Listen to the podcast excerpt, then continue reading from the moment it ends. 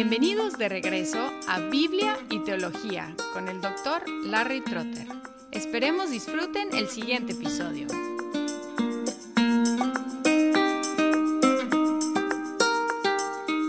Hablando de la muerte de Cristo, una pregunta es si fue necesaria y en qué sentido necesaria. Algunos, como Duns Scotus, han afirmado que no era necesaria, sino una operación de la libre voluntad de Dios. Esta postura afirma que Dios podría haber salvado por otro medio, simplemente escogió salvar por este medio. Un problema con esta postura es que hace la expiación algo arbitrario y provoca la inquietud de que si Dios podría haber salvado por otro medio, ¿por qué escogió la muerte de su propio Hijo? Otros, como Atanasio, Agustín y Tomás de Aquino, han sostenido que la expiación era relativamente o hipotéticamente necesaria. La idea es que era necesaria porque Dios soberanamente determinó que perdonaría el pecado así. Esta postura enfatiza la soberanía de Dios y su libertad en decretar este medio deja abierta la posibilidad de otro medio y la necesidad se coloca en la libre determinación de Dios. Provoca la misma inquietud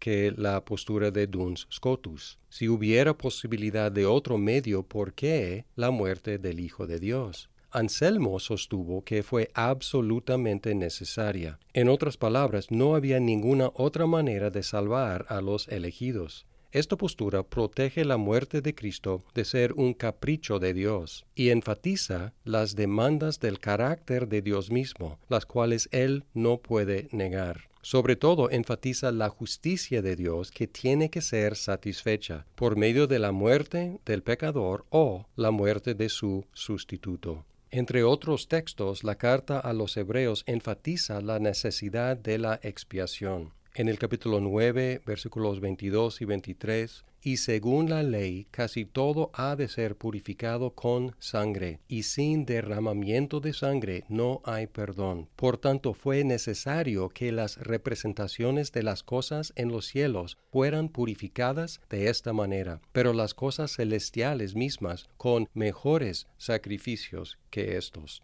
necesario, dice, que fueran purificadas con mejores sacrificios, o sea, el sacrificio de Cristo mismo. Una postura que combina los buenos énfasis de las posturas anteriores es la que distingue entre la necesidad de salvar y la necesidad del método de salvar. Tenemos que recordar que el decretar de salvar a su pueblo sí fue una operación de la libre voluntad de Dios, Dios no necesariamente tuvo que salvar a nadie, pero habiendo decretado salvar, la muerte de Cristo fue necesaria para satisfacer su propia justicia. No pudo negarse a sí mismo. Así que podemos decir que la expiación fue una necesidad absoluta y consecuente consecuencia de su decreto de salvar y absoluta en el sentido de ser el único medio por el cual él podría salvar y ser fiel a sí mismo y a su justicia.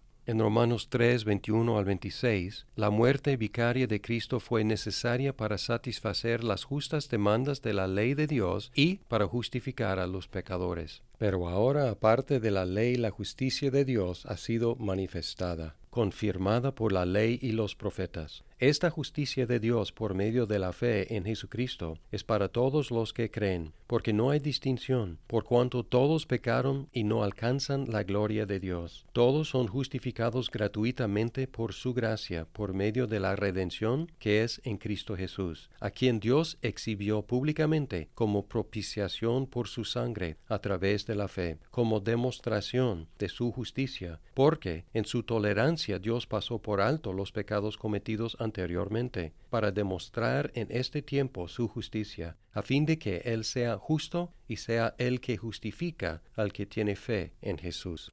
Aquí Cristo propicia a Dios, Cristo expía nuestros pecados, Cristo nos redime y Dios nos justifica. Enfatizamos que la expiación fue objetiva, dirigida hacia Dios con beneficios para nosotros. Tiene consecuencias objetivas en los redimidos, perdón, reconciliación, vida eterna, justificación, adopción, el Espíritu Santo, etc. Además tiene consecuencias subjetivas en los redimidos, la fe, el arrepentimiento, el amor, los deseos de servir a Dios, etc.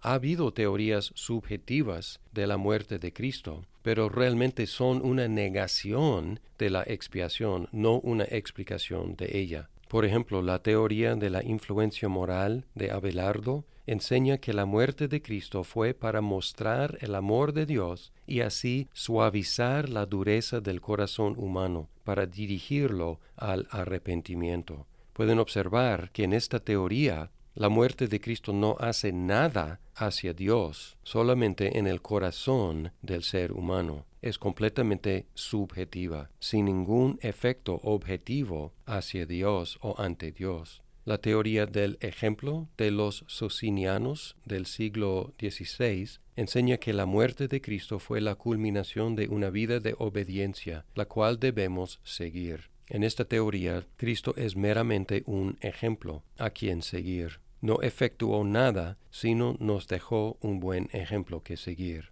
La teoría gubernamental de Grotius enseña que la muerte de Cristo tuvo el propósito de demostrar que Dios sostiene su ley y expresa su disgusto con el pecado, para que los seres humanos lo reconozcan como el gobernador del universo. Como en las otras teorías, esta teoría tiene algo de verdad porque sí la muerte de Cristo tiene referencia a la ley de Dios y su justicia, pero falla severamente en decir que su efecto es solamente en los seres humanos, para convencernos de la seriedad de Dios con referencia a su ley.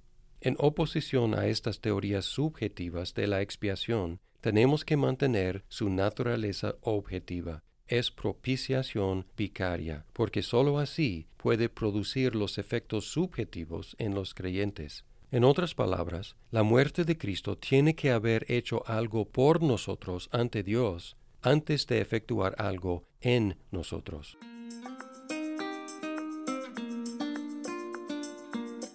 Muchas gracias por escuchar este episodio. Si estás disfrutando Biblia y teología, por favor compártelo con tus amigos. Hasta pronto.